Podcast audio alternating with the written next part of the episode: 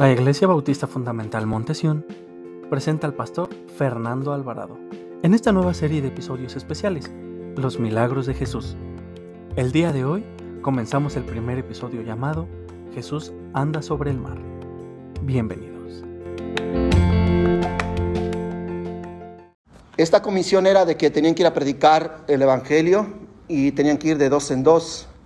Pero el Evangelio de Marcos nos detalla que inmediatamente que ellos llegaron, llegaron cansados. Y el Señor les dice que se, se, se pongan aparte y descansen. Y dice la Biblia que venían y, eh, iban y venían mucha gente, que eran más de cinco mil, sin contar a los niños ni a las mujeres. Y Jesús tuvo compasión de ellas. Y dice la Biblia que hizo un gran milagro el Señor con los peces, con los peces que le entregaron y el pan, y alimentó a más de cinco mil personas. Y hoy vamos a ver la continuación de lo que sucedió de esto. Le voy a pedir que vaya abriendo sus Biblias a Mateo, capítulo 14. Mateo capítulo 14, versículo 22. es enseguida eh, en su Biblia va a encontrar en, Mateo, en Lucas y en Marcos, siempre va a encontrar primeramente la alimentación de los cinco mil y después dice Jesús anda sobre el mar. Así dice en, las Biblias el subtítulo. Pero nos vamos a enfocar hoy en Marcos y en Mateo, pero más en Mateo. Mateo capítulo 14, versículo 22 al 33. Puede estar de pie, más solamente, solamente sígame con su vista. Cuando lo encuentre, dígame un fuerte amén. Mateo capítulo 14, versículo 22 al 33. Dice la palabra del Señor. Enseguida Jesús hizo a sus discípulos entrar en la barca e ir adelante de él a la otra ribera. Entre tanto que él se despedía a la multitud, quiero que ponga atención aquí en el que él despedía a la multitud y despedida la multitud, subió al monte a orar aparte. Y cuando llegó la noche estaba allí solo y la barca estaba en medio del mar, azotada, azotada por las olas, porque el viento era contrario. Mas la cuarta vigilia de la noche Jesús vino a ellos andando sobre el mar. Y los discípulos, viéndole andar sobre el mar, se, turbaron diciendo, un fantasma, y dieron voces de miedo. Pero enseguida Jesús les habló diciendo, tened ánimo, yo soy, no temáis. Entonces le respondió Pedro y dijo, Señor, si eres tú, manda que yo vaya a ti sobre las aguas. Y él le dijo, ven. Y descendió Pedro de la barca y andaba sobre las aguas para ir a Jesús. Pero al ver el fuerte viento tuvo miedo y comenzó a hundirse. Dio voces diciendo, Señor, sálvame. Al momento Jesús extendió la mano, asió de él y le dijo, hombre de poca fe, ¿por qué dudaste? Y cuando ellos subieron en la barca, se calmó el viento. Entonces los que estaban en la barca vinieron y le, y le adoraron diciendo, verdaderamente eres hijo de Dios. Ya el hermano ya oró. Aquí, vemos, hermanos, que Jesús había terminado su día haciendo un tremendo milagro. Y al terminar de repartir el pan, eh, recuerden que Jesús mandó a recostar en grupos de 50 en 50 a la gente. Sí recuerdan, ¿verdad? Que nos lo dice el Evangelio de Juan y el Evangelio de Marcos. Y puso a sus discípulos que ellos fueran los que dieran el pan y el pez, que alimentaran a la multitud. Ya que el Señor terminó de que se saciaron la gente, dice la Biblia que Jesús mandó a que con doce cestas de lo que había sobrado, que esas doce cestas las recogieran los discípulos. Ya vimos que el Señor no es desperdiciado.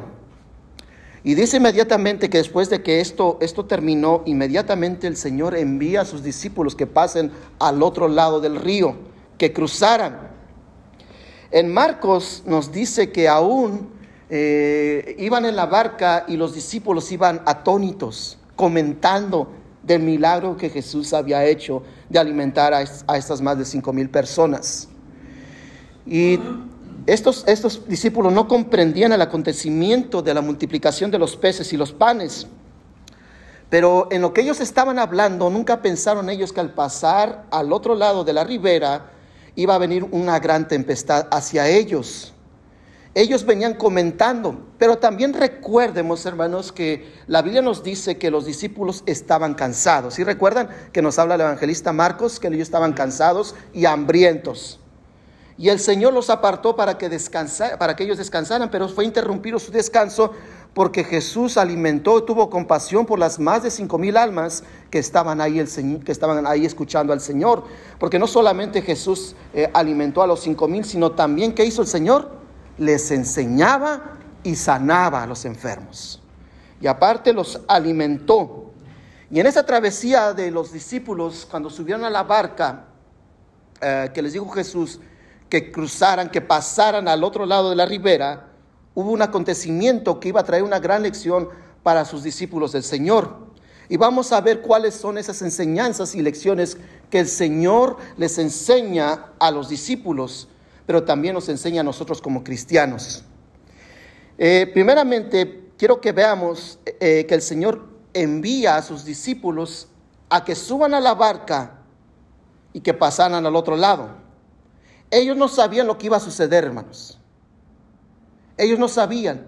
Ni siquiera ninguno de los evangelios donde se nos, se nos relata este hecho bíblico, hermanos, nos dice que Pedro o los otros discípulos le preguntaron al Señor, ¿y tú cómo vas a llegar, Señor? ¿Te vas a quedar aquí? ¿Vas a dormir aquí? Ninguno de ellos preguntaron qué iba a suceder con el Señor. Pero quiero traer su atención que en el versículo 22 y en el versículo 23 dice, enseguida Jesús hizo a sus discípulos entrar en la barca, ir ir, a, ir delante de la otra ribera. Entre tanto, que él despedía a la multitud y dice, y despedida la multitud, subió al monte a orar aparte. Y cuando llegó la noche que estaba, hermanos, estaba ahí solo. Los discípulos no se quedaron a despedir a la gente, hermanos, a la multitud. No sabemos cómo los despidió el Señor, si se despidió de uno por uno, por grupos, o se subió a un, monte y les dijo, ¿saben qué? muchas gracias por haber estado aquí, pueden ir a casa, pueden ir a descansar. No sabemos, hermanos. Pero lo que nos dice la Biblia que Jesús se quedó él, hermanos. No se quedaron los discípulos. Él los envió a que cruzaran la otra ribera. Jesús se quedó a despedir a la multitud. Y ya despedida la multitud, ¿qué fue lo que hizo el Señor, hermanos? Se apartó solo y subió al monte. ¿Y qué fue lo que hizo en el monte, hermanos? Oraba. ¿Sabe, hermanos, que esta era una, una actitud, era una forma, estilo de vida del Señor, hermanos? Siempre Él oraba. Él oraba desde muy temprano. Él les encomienda algo, hermanos. Usted puede decir, pues porque yo no lo acabo de leer, si leo Marcos tampoco lo encuentro, si lo leo Lucas tampoco lo encuentro. ¿Qué fue lo que les encomendó el Señor? Nada más se dice que pasaran al otro lado. Ahorita les voy a enseñar qué es lo que tenían que hacer los discípulos. El Señor subió al monte a orar y a estar solo con el Padre eterno. Amén. Ellos, él, eh, eh, él subió a estar a solas con el Señor. Jesús con regularidad y frecuencia, él oraba. Hermanos, ¿ustedes creen que Jesús les tenía que decir a sus discípulos que tenían que orar al cruzar o al subir la barca, hermanos? Ellos constantemente y frecuentemente en los tres años y medio del ministerio del Señor, vieron que Él oraba. Él oraba. Y aún en el huerto de Getsemaní dice que oró aún más frecuente, más, más frecuentemente, con más intención. Cuando había actividades, ocasiones especiales, él oraba más intensamente, como lo dice el evangelista Lucas. ¿Sí recuerdan cuando entró al huerto de Getsemaní? Que dice la Biblia que él oraba intensamente.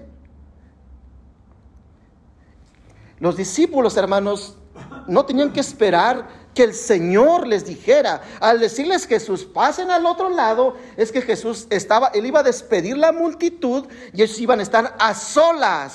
¿Sí me están entendiendo, hermanos? Y en esa barca, hermanos, se tenía que volver un lugar santo, un lugar de oración, un lugar donde ellos tenían que orar porque les iba a venir una circunstancia inesperada en la vida de cada uno de ellos. Y es así lo que nos pasa a nosotros. Los problemas y las circunstancias vienen inesperadamente. No te avisan, hermanos. No te avisan cuando te viene un problema o te viene una enfermedad, una situación. No te avisa. Viene inesperadamente. ¿Y qué es lo que tenemos que hacer nosotros, hermanos? Orar. Estar a solas con el Señor Jesús.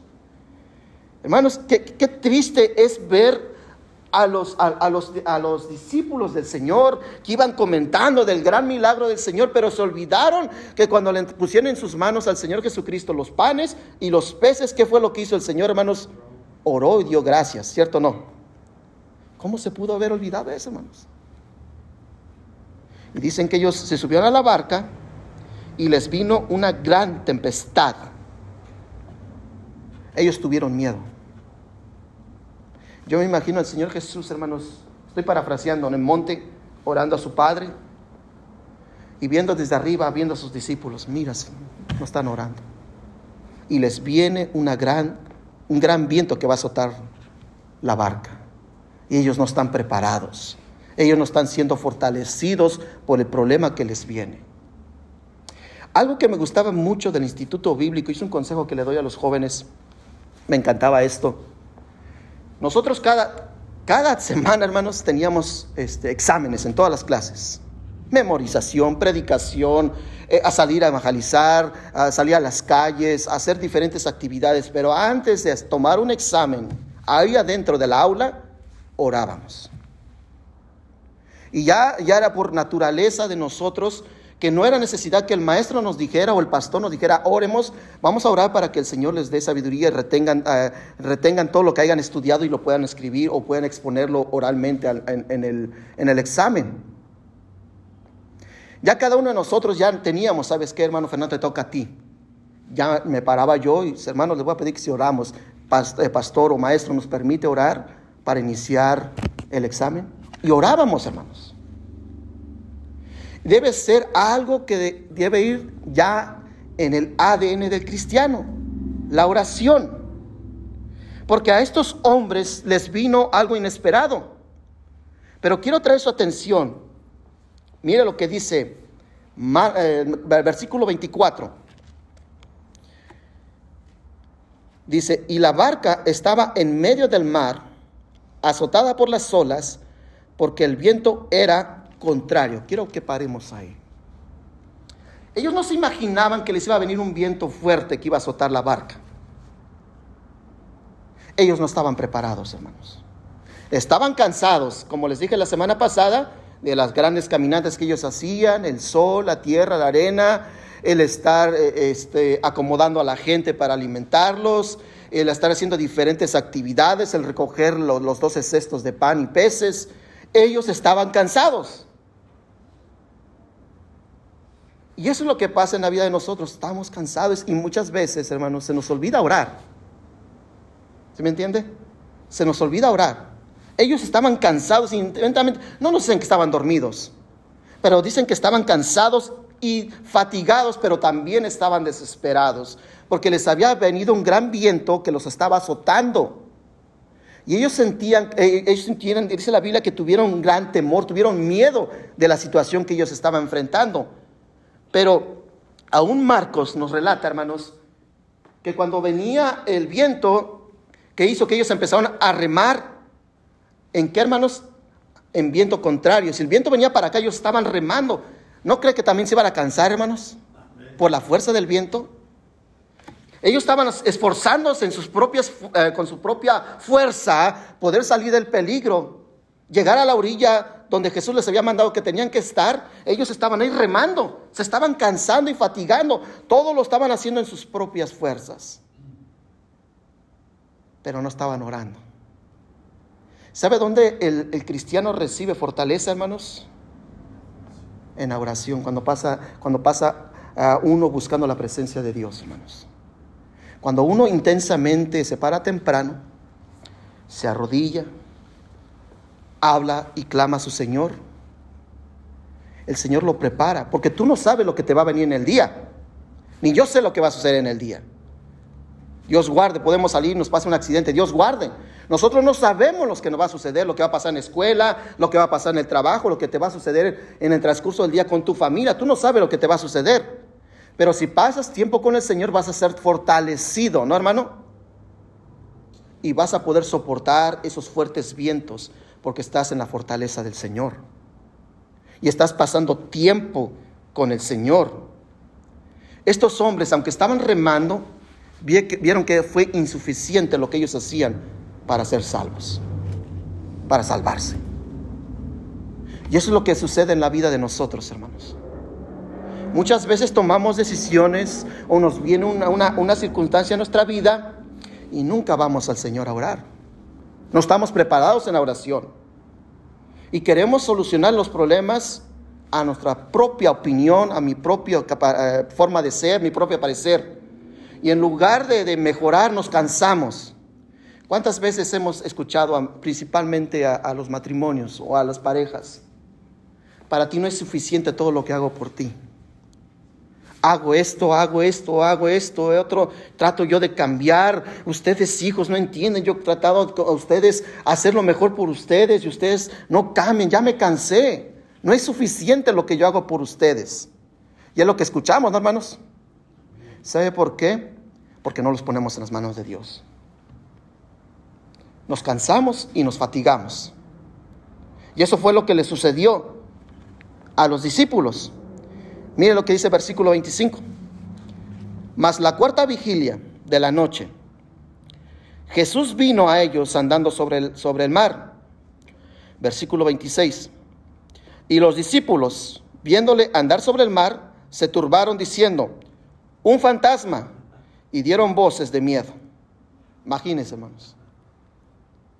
Ellos tuvieron temor. Aquí me voy a profundizar un poquito, hermanos. ¿Qué es la cuarta vigilia? La cuarta vigilia, hermanos, es una, eh, los principalmente los judíos ortodoxos llevan este tipo de ritos. De que, ¿sí saben lo que es vigilia? Es vigilar, estar vigilando, estar atento. La cuarta vigilia, hermanos, ah, lo que se refiere al Señor eran cuatro, cuatro tiempos que los judíos hacen, y principalmente cuando estaba el templo. La primera vigilia empezaba desde las 6 de la tarde a las 9 de la noche. ¿A qué hora se empieza para los judíos el día viernes, el sabbat, hermanos? A las 6 de la tarde. Usted los puede ver a las 5 de la tarde ya caminando para sus templos, hermanos. A orar. A las 6, de las 6 a las 9, que dura, cada vigilia dura 3 horas era la primera vigilia. De las 9 a las 12 era la segunda vigilia. De las 12 a las 3 era la tercera vigilia. ¿Y cuánto dice que apareció Jesús, hermanos? En la cuarta, de las 3 a las 6 de la mañana. Imagínense cuántas horas pasó mi Señor, hermanos, orando en el monte. Ponga que le llega despedido a las 12 de la noche, el Señor subió al monte a orarnos que haya bajado a las 4 de la mañana, descendido del monte, a las 5 de la mañana caminando, andando sobre el mar.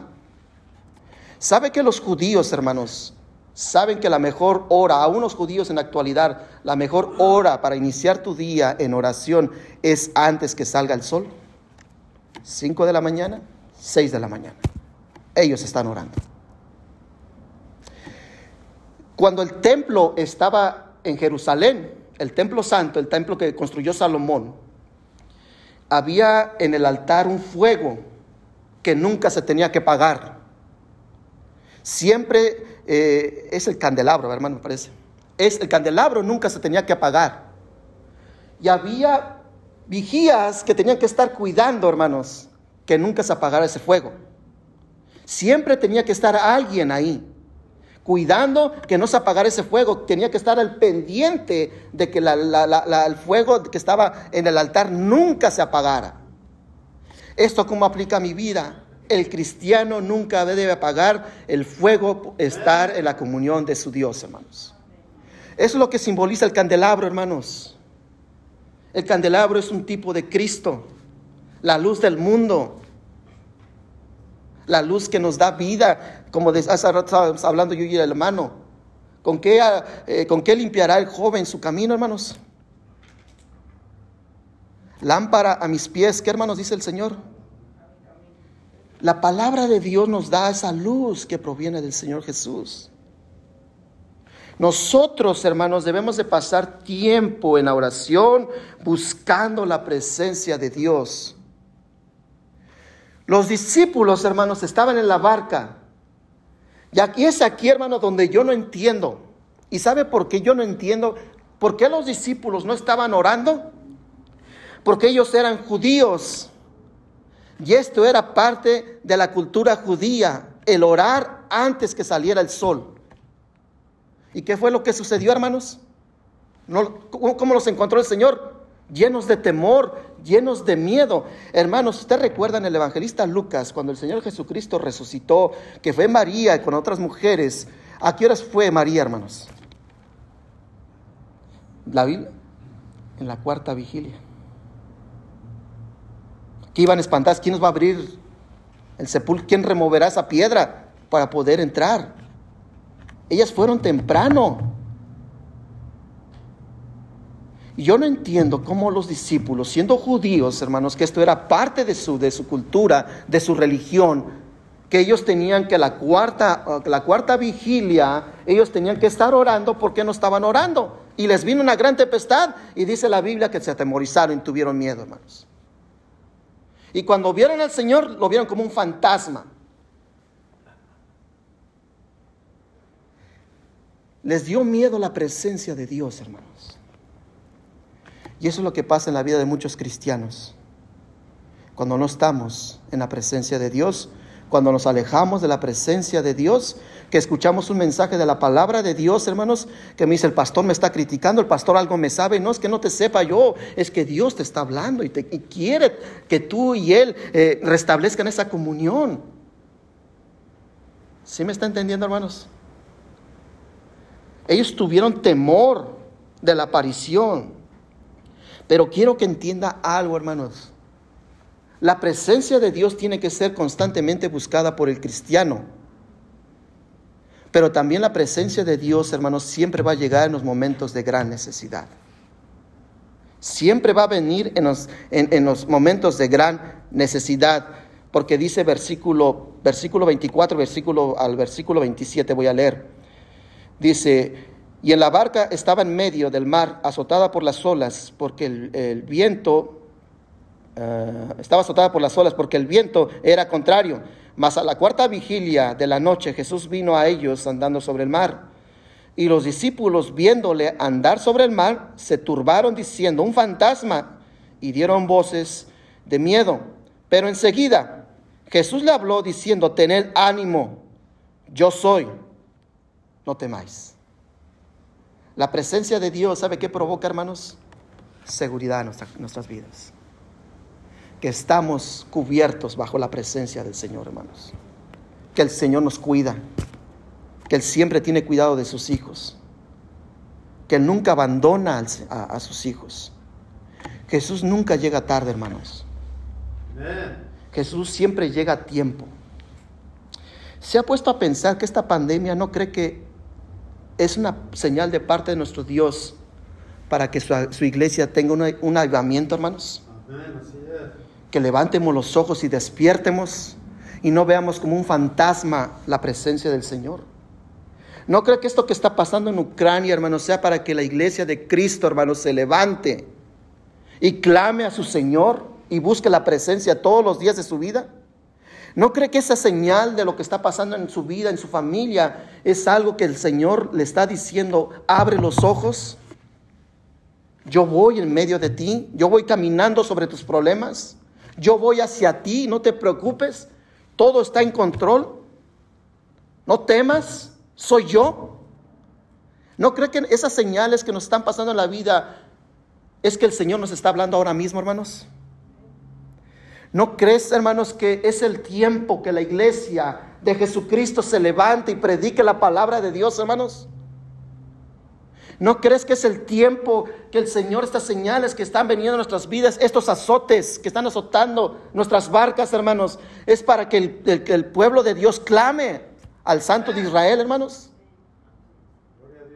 ¿Qué dice el Señor? Que si mi pueblo se humillara y me buscaren, hermanos. ¿No cree que es tiempo que su pueblo, hermanos, se levante y adore a su Dios, hermanos? ¿No cree que es tiempo ya de levantarnos y despertar y alzar los ojos y ver que Jesús tiene control de todo, que el Señor sanará nuestras vidas y nuestras tierras, hermanos? Es tiempo, hermanos. Jesús siempre llega en los momentos precisos. Pero también, hermanos, debemos recordar que el lugar donde usted ora es un lugar santo. No debe haber nada ni nadie que interrumpa su comunión con Dios. Apaga el teléfono, hermanos, cuando está orando. Apaga el teléfono cuando se está predicando la palabra del Señor. Apaga el teléfono cuando usted está cantándole al Señor. Porque el lugar que usted está pisando es santo, hermanos. Debemos de traer la adoración al Señor. El Señor no solamente quiere que su presencia se expresa en las mañanas cuando nos levantamos, sino cuando hay necesidad, la presencia del Señor viene. Y esto tiene que producir en la vida de cada creyente, hermanos, el conocer la voz de Dios. Porque eh, los discípulos, hermanos, aprendieron a escuchar la voz del Señor. ¿Qué dice el Señor en Juan capítulo 10? Mis ovejas oyen mi voz. ¿No, hermanos? Y sus ovejas no conocen la voz de su Señor, de su pastor, hermanos. Debemos de aprender a escuchar la voz del Señor. Debemos de aprender a identificar al Señor, hermanos. Debemos de escuchar al Señor y no tener temor. Si el Señor nos dice no temas, ¿qué debo de ser el cristiano, hermanos? No tener miedo. La palabra no temer aparece en la Biblia 365 veces, hermano.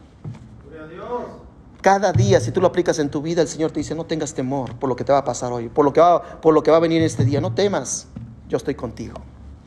No tengas temor. Pero vemos, hermanos, que la fe de estos hombres fue débil. Porque les dice en el versículo 27, pero Jesús, enseguida Jesús les habló, diciendo, tened ánimo, yo soy, no temáis. ¿Qué demostraron los discípulos, hermanos? Que tenían poca fe. Y toda, todavía se muestra el carácter del apóstol Pedro. Versículo 28. Entonces le respondió Pedro y dijo, Señor, ¿qué le dice? Si eres, no le preguntó, ¿eres, ¿eres tú, Señor? Si eres tú, manda que yo vaya a ti sobre las aguas. Dudando, hermanos.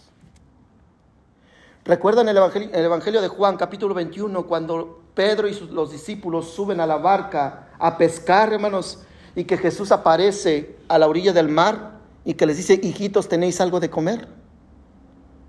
Y que empieza una conversación entre ellos y que no, no había peces y que se hizo una gran, un gran milagro de peces y que después Juan reconoció al Señor. ¿Y qué fue la voz de Juan que dijo? Pedro es el Señor. Pero aquí, ¿qué dice? ¿Qué fue lo que dijo Pedro? Señor, si eres tú, manda que yo vaya a ti sobre las aguas. Estaba dudando, hermanos. Señor, si eres tú, para esta guerra. Señor, si eres tú, para, para estas aflicciones que las que estoy viviendo. Nuestro Dios tiene poder, hermanos. Pero nosotros tenemos que tener fe y escuchar la voz de Dios. Porque Pedro sí dudó un poco, hermanos, pero fue obediente a la palabra de Dios. Mire lo que dice versículo 29. Y le dijo, ven. ¿Y qué hizo Pedro, hermanos? Descendió de la barca y andaba sobre las aguas para ir a dónde, hermanos. ¿Qué es lo que debe ser el cristiano, mis amados? Estar atento a las palabras del Señor, obedecerlas, ir a donde está Él, hermanos. No alejarte, estar cerca donde Él está, donde está la, la presencia de Dios. Fue una gran actitud que tomó Pedro, hermanos. Y lo que más me llama la atención, hermanos, que nada más fue Pedro. ¿Por qué no fueron todos? Todos se quedaron en la barca. Solamente uno fue el que bajó y anduvo sobre las olas. Sobre las aguas, perdón. Solamente uno. ¿Sabe por qué, hermanos? Porque Pedro aprendió a escuchar y reconocer la voz del Señor. No escuchó tal vez lo que le decían sus compañeros. Pedro, no te bajes, te vas a hundir. ¿No ves la tempestad? ¿No ves los vientos tan fuertes? Él no estaba escuchando lo que estaba en la barca, hermanos. No escuchaba los ruidos del, del viento. Él había aprendido, hermanos, ¿a qué, hermanos? A identificar la voz del Señor Jesús. Y es lo que debemos hacer nosotros. Debemos de aprender, hermanos, a escuchar la voz del Señor, a identificar la voz de Cristo. Porque nosotros somos al revés. Escuchamos voces externas y no escuchamos la palabra de Dios. Y el Señor te dice, ven, ven. ¿Y qué pasó con la vida de Pedro, hermanos? Él empezó a caminar sobre qué? Sobre las aguas. Porque Pedro, hermanos, sabía que su maestro tenía el poder de hacerlo.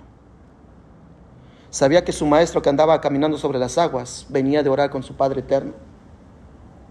Sabía que su maestro, que él no iba, no iba a quedar, no se iba a hundir sobre esas aguas, porque él, su maestro buscaba constantemente la presencia del Padre Celestial.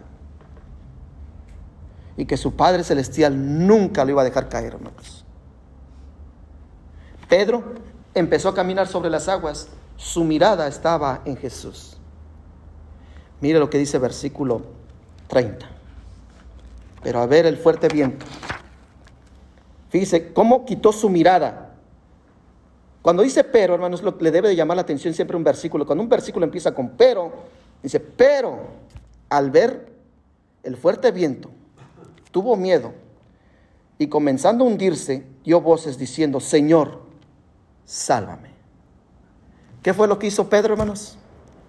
obedeció, identificó la palabra del Señor, caminó hacia donde estaba el Señor, pero cuando quitó por un instante su mirada y vio el viento, hermanos, que empezó con la vida de Pedro, hermanos, se empezó a hundir, empezó a descender. Así es la vida del cristiano, mis amados. Cuando nos alejamos de la palabra del Señor, la Biblia dice que va en descendencia nuestra vida. Vamos en picada. Salomón, hermanos, ¿cómo fue su vida? ¿No fue descendiendo? Sansón, ¿no dice la Biblia que descendió y encontró a una mujer y se llegó a ella, una mujer con la que no se tenía que meter? Descendió y cómo acabó, hermanos. Cuando quitamos la mirada del Señor, hermanos, la vida del cristiano empieza a descender, a hundirse tenemos que poner siempre la mirada del Señor. Pero me encanta, hermanos, que Jesús siempre es un Señor de segundas oportunidades. A pesar de que sus discípulos no estaban orando, a pesar de que sus discípulos le creían a medias, porque hicieron caso, subieron a la barca y se, pasaron al otro lado, no hermanos, iban al otro lado, pero no hicieron las demás cosas que él tenía que hacer como cristianos a pesar de que dudaron, tuvieron miedo, no reconocieron al Señor, pero Él siempre responde a nuestro clamor. ¿Qué fue lo que le dijo Pedro? Sálvame, Señor. Y es ahí, mis amados hermanos, cuando Jesús extiende su mano piadosa y misericordiosa para salvarnos y darnos una segunda oportunidad. Mire lo que dice versículo 30. Dice, pero a ver el fuerte viento, tuvo miedo y comenzando a hundirse, dio voces diciendo, Señor, sálvame. ¿Y qué hizo Cristo, hermanos? Al momento, Jesús extendió la mano, asió de él y le dijo, hombre de poca fe, ¿por qué dudaste? Ese es el amor de Cristo, hermanos. A pesar de que nosotros le fallamos, hermanos, Él extiende su mano. Su mano de misericordia, su mano de justicia, su mano de gracia, para todos aquellos que vienen y le buscan de todo corazón. Y esto produjo en la vida de los, de los discípulos, ¿sabe qué produjo, hermanos? Adoración. Mire lo que dice versículo 31. Versículo 32, perdón. Y cuando ellos subieron, hablando de Pedro y el Señor Jesús, cuando ellos subieron en la barca, se calmó el viento entonces los que estaban en la barca vinieron y ¿qué le hicieron, hermanos? Y le adoraron, diciendo, verdaderamente, eres hijo de Dios. Cuando Jesús viene a nuestras vidas, hermanos, trae paz. Enmudece el viento. Esas olas que nos, esos vientos que nos están golpeando, esos problemas que nos están azotando, cuando Cristo toma el control de nuestras vidas, son calmadas, hermanos. Pero me encanta lo que hicieron los discípulos, hermanos. Cuando Jesús subió a la barca, porque ya no iban más solos.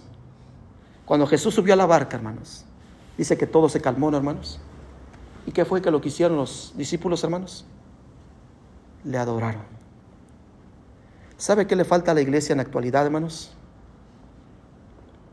Adorar más a su Señor, hermanos. Nos falta más adorar a Cristo, hermanos. ¿Sabe cómo adoraban los judíos? ¿Cómo adoraba Abraham? ¿Cómo adoraba Moisés? ¿Cómo adoraban los judíos en el libro de Nehemías, hermanos? Se ponían de rodillas, hermanos. Se postraban, alzaban sus manos, inclinaban sus rostros al suelo en forma de adoración y que decían, Padre de Dios, Dios de Israel, Dios de Jacob, Dios, y ellos clamaban a su Dios y mostraban la grandeza de Dios, lo que Dios había sido, lo que había hecho con el pueblo judío en los tiempos antiguos. El Dios de Abraham, el Dios de Jacob, el Dios de Isaac, el Dios de misericordia, lento para la ira. ¿No decía eso Moisés, hermanos? Moisés, Moisés, Dios piadoso. Él adoraba. Pero dice la Biblia que él, se postraba, hermanos, y adoraba a su Dios. Y aquí estos hombres, hermanos, dice que se postraron, dice que vinieron a la barca y le adoraron. Una forma de adorar como judíos, hermanos, era postrarse delante del Señor. ¿Y sabe qué hace la iglesia en la actualidad, hermanos? Ya ni nos arrodillamos para orar, hermanos. Nos pesa arrodillarnos delante de nuestro Dios. Una forma de adorar, hermanos, es, la, es inclinarte, postrarte al rey, delante de la presencia del Rey de Reyes. Sabe que cuando alguien se acerca al presidente de los Estados Unidos, sea un jovencito, sea una persona civil, hay un tipo de protocolos para que ellos se puedan acercar y saludar al presidente. Te revisan totalmente que no traigas ninguna arma. Te examinan, te checan tu récord. Y cuando vas a entrar, la persona que cuida al presidente te dice, mira, no lo mires a los ojos o míralo por tanto tiempo, salúdalo, pero no lo aprietes o tanto tiempo tiene que durar tu mano con él, la, del presidente. Y tienes que presentar respeto delante del presidente. Si para un hombre, hermanos, si hoy mismo viniera el presidente, hermano, le apuesto que mucha gente, hermanos, aunque no votó por él, estuviera ahí afuera esperando, tomando fotografías, videos, respetando a la autoridad, hermanos, cuanto más al Rey de Reyes, al Rey de Gloria, hermanos. Debemos de dar reverencia y adoración al Señor. Una forma de adorar al Señor. ¿Sabe que Dios se agrada de aquellos que le adoran? Porque Él dice que está buscando a que le adoren, hermanos, en espíritu y en verdad. Debemos de adorar verdaderamente a Cristo. Porque estos hombres dice que le adoraron y no solamente le adoraron, sino reconocieron, hermanos, quién era Él. Era el Hijo de Dios. Y se postraron delante del Señor. ¿Qué es lo que nos enseña, hermanos? Que debemos de orar más intensamente. Pero la oración debe ir con la adoración, hermanos. Debemos de adorar más a Cristo Jesús. Si ustedes quieren, hermanos, ver la mano gloriosa y poderosa del Señor, también debemos de dar reverencia y adoración a Cristo. Porque eso fue lo que hicieron los discípulos. Aquí terminamos con este estudio, hermanos, de, de que va conectado la alimentación de los cinco mil, de que Jesús anduvo sobre el mar. Y aquí es la pregunta que nos debemos hacer cada uno de nosotros. ¿Cómo está nuestra fe delante del Señor, hermanos? ¿Cómo está nuestra fe? ¿Tenemos una fe débil? Si tenemos una fe débil, hermanos, hay que crecer en esa fe, pasando y conociendo más al Señor. Y recuerde, hermanos, que aquel que calmó el viento, aquel que durmió mientras que los vientos golpeaban esa barca y que enmudeció a esos vientos, tiene poder para calmar sus calamidades. Clamemos al Señor y pongamos nuestra fe en sus promesas y en su presencia. Vamos a orar, hermanos. Padre, te damos gracias, Señor, y te pedimos, Señor, que en esta tarde, por la enseñanza de esta lectura, Señor, nosotros tomemos lecciones para que realmente, Señor, seamos grandes adoradores, eh, que te busquemos en adoración, Señor, y que practiquemos la, la, que sea parte de nuestro ADN, Señor, la oración, el buscarte día tras día, Señor, en la noche, para estar preparados cuando tengamos alguna calamidad o un día especial, que tengamos un día que sea muy, muy eh, intenso para nosotros, que nos pongamos en tus manos, Señor. Para cuando nos vengan esos golpes, los vientos fuertes, estemos fortalecidos en tu Santo Espíritu, Señor, en tu presencia. Damos gracias, Padre, bendice la segunda hora y bendícenos a cada uno de nosotros. Te lo pedimos y te lo rogamos en el nombre de Jesucristo. Amén.